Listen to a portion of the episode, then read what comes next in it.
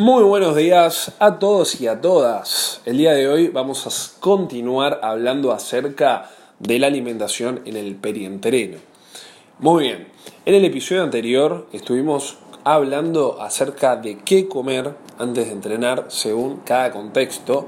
Planteamos distintos escenarios en base a los objetivos de ese tipo de persona eh, así que bueno, te recomiendo que antes de escuchar este episodio, te escuches el episodio anterior porque vamos a seguir con la misma línea y vamos a plantear los mismos escenarios. Antes de meterme lleno en el tema, eh, te invito a que me sigas en mi cuenta de Instagram, arroba prof.gpolero, que estoy subiendo contenido no solo nutricional, sino también de entrenamiento, que eh, te va a ser de gran ayuda. Así que muy bien. Sin más preámbulos, vamos a meternos y ahondar de lleno en el tema. Bien, ¿qué comer después de entrenar? Muy bien, antes que nada hay que plantear los distintos escenarios, hay que tener en cuenta el contexto de la persona. No es lo mismo en una persona que su objetivo es ganar músculo a sí, que el objetivo de otra persona sea ganar grasa. La alimentación es distinta y el timing también es distinto.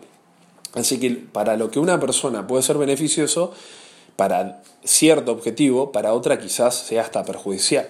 Así que muy bien, vamos a empezar planteando el primer escenario. El primer escenario sería una persona que tiene una actividad sedentaria moderada, es decir, eh, está 8 horas sentado en una oficina donde fuere, y entrena entre 3 a 5 veces por semana y hace una actividad más o menos de una hora. Puede ser sale de musculación, hacer pesas, entrenamiento de pesas, puede ser ir a una clase funcional, de localizada.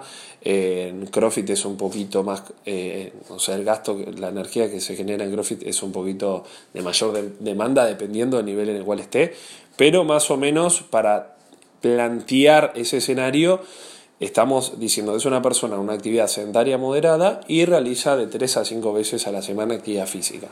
Su objetivo, en este caso, es la pérdida de grasa. Muy bien, acá lo más importante a tener en cuenta es el timing. Terminar de entrenar. Muchos terminan de entrenar cuando su objetivo es perder grasa y salen y directo van a comer por miedo a perder masa muscular. Error, error. Hay que aprovechar el tiempo al máximo acá. ¿Por qué? Pensemos que cuando nosotros entrenamos y realizamos actividad física, nuestro metabolismo sigue disparado, sigue aumentando.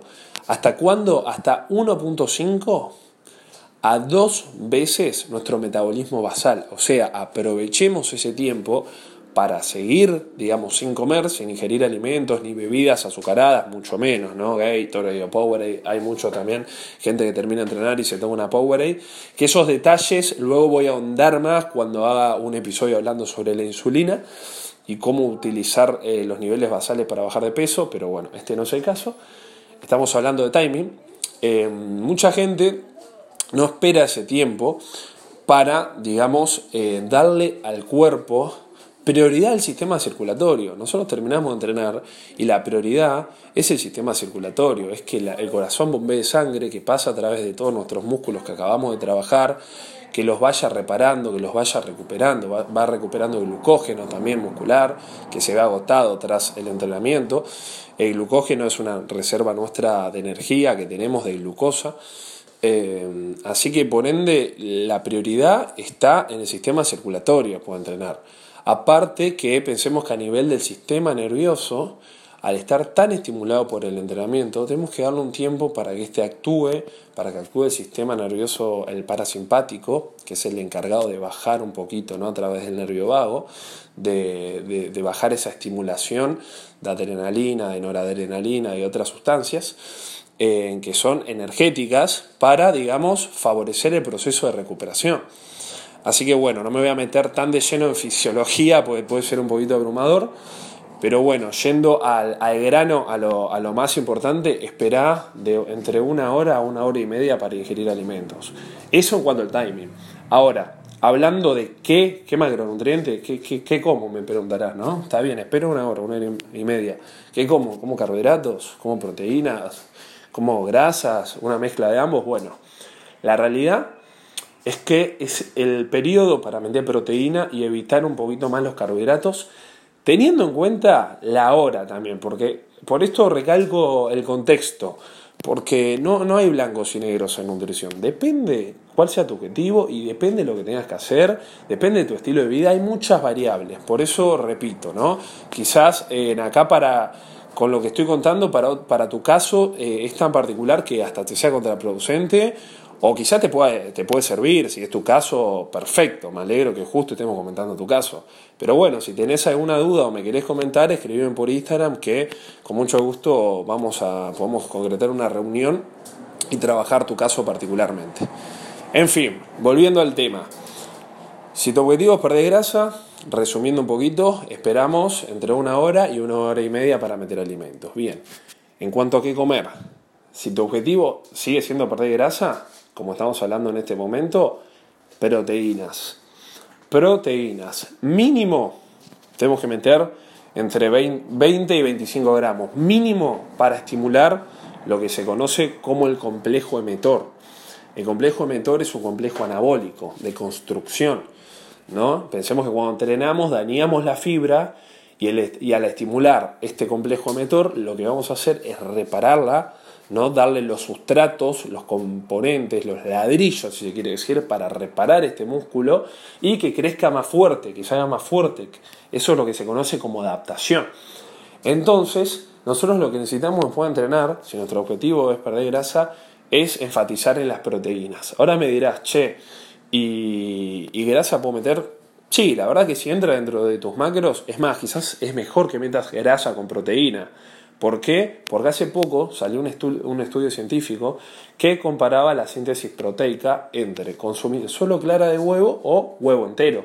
Se vio que los alimentos enteros eh, estimulan más este complejo que estuve explicando anteriormente, que es el complejo emetor. Así que, bueno, si cuadra dentro de tus macros, podés incluir un poco de grasa sin tampoco exacerbarse y consumirse huevos enteros, ¿no? Así que, que nada, en fin, cerramos ese escenario entonces con esas dos cuestiones. Esperar entre una hora a una hora y media para consumir eh, algún alimento y que ese alimento sea de predominio de proteína y grasa con un mínimo de 20, entre 20 y 25 gramos de proteína. Vamos a plantear otro escenario ahora, totalmente opuesto, que seguro has escuchado eh, en hablar sobre esto. Este escenario es la ganancia de masa muscular. Muy bien, eh, bueno, en cuanto a qué comer antes y eso, te recomiendo, si no lo escuchaste, escuchar el episodio anterior. En fin, en cuanto a la ganancia de masa muscular, acá eh, es totalmente distinta la situación.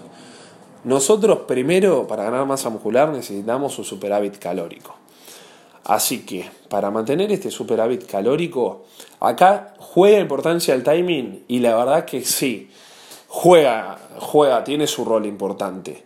Por lo denominado, por la denominada que seguramente has escuchado hablar, ventana anabólica. La ventana anabólica se denomina como ese rango de tiempo en el cual si nosotros consumimos determinado tipo de nutrientes, este estimula más el anabolismo, que el anabolismo es un proceso metabólico de construcción. Y justamente el anabolismo es lo que estimula, digamos, el complejo emetor es un complejo anabólico, mejor dicho.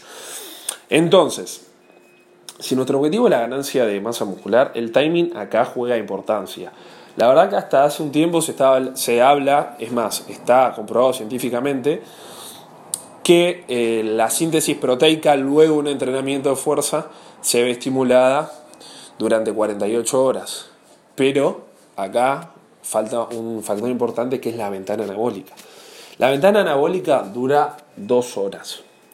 Así que bien, no tenés por qué terminar de entrenar como muchos hacen y ya armarte un batido de proteína y salir por por miedo a, perder masa muscular, ¿no? a catabolizar, como se, conoce en la jerga. Eh, la verdad que no. Ahora bien, siendo sinceros, si estás en un proceso en el cual querés ganar masa, tenés un superávit calórico, obviamente necesitas vehiculizar más calorías y por ende va a ser mejor que esa brecha de tiempo esté más distribuida para hacerlo más fácil, para favorecer la digestión. Es más fácil, en cuanto a mi experiencia, eh, la verdad, y depende de cada persona, ¿no? Pero lo que comúnmente se ve que es más fácil, ante un superávit calórico, hacer una buena distribución a meter todas las calorías en una brecha de tiempo corto, ¿no? Aunque conozco mucha gente que hace eh, el protocolo de ayuno intermitente 16-8 y puede hacerlo. La verdad que es muy difícil en dos horas digerir ese volumen de comida ante tantas calorías que necesitas para crecer. Pero bueno, en fin, depende de cada caso. Así que bien, ese es el segundo escenario. ¿Qué tenemos que comer? Y lo mismo. Terminamos, pero ahora en vez de la grasa voy a hacer énfasis un poquito más en los carbohidratos. Meter un batido de proteína puede ser después de entrenar, comer clara de huevo, hasta una yema, dos yemas puedes comer, huevo entero. Eh, es muy, muy, recomendable, pero necesitas carbohidratos también, porque si tu objetivo es aumentar masa muscular, necesitas tener las reservas de glucógeno llenas en su estado óptimo la mayor cantidad de tiempo posible. Así que por ende lo, importante acá es también los carbohidratos. Acá no, estamos pensando en, bajar de peso, estamos pensando en subirlo. Y lo más fácil para subir de peso es aumentar los carbohidratos, siendo sincero. Y en mi experiencia eh, he realizado dietas hiperproteicas y he tenido más resultados conmigo y con muchos alumnos cuando hemos subido los carbohidratos. Y es lo que comúnmente se practica en el mundo también del fitness y del culturismo. Así que es lo más recomendable. Muy bien, a modo de síntesis, decimos que el timing eh, intentamos meter, para ganar masa muscular, meter proteínas y carbohidratos a predominio durante las próximas dos horas después de entrenar. Hay gente que termina de entrenar, va a la casa, se baña, además cocina, pasó una hora y media, no pasa nada. Pero tengamos en cuenta también que la distribución es clave para la ganancia de masa muscular. Así que muy bien. Planteamos ya el escenario de pérdida de grasa y de masa muscular.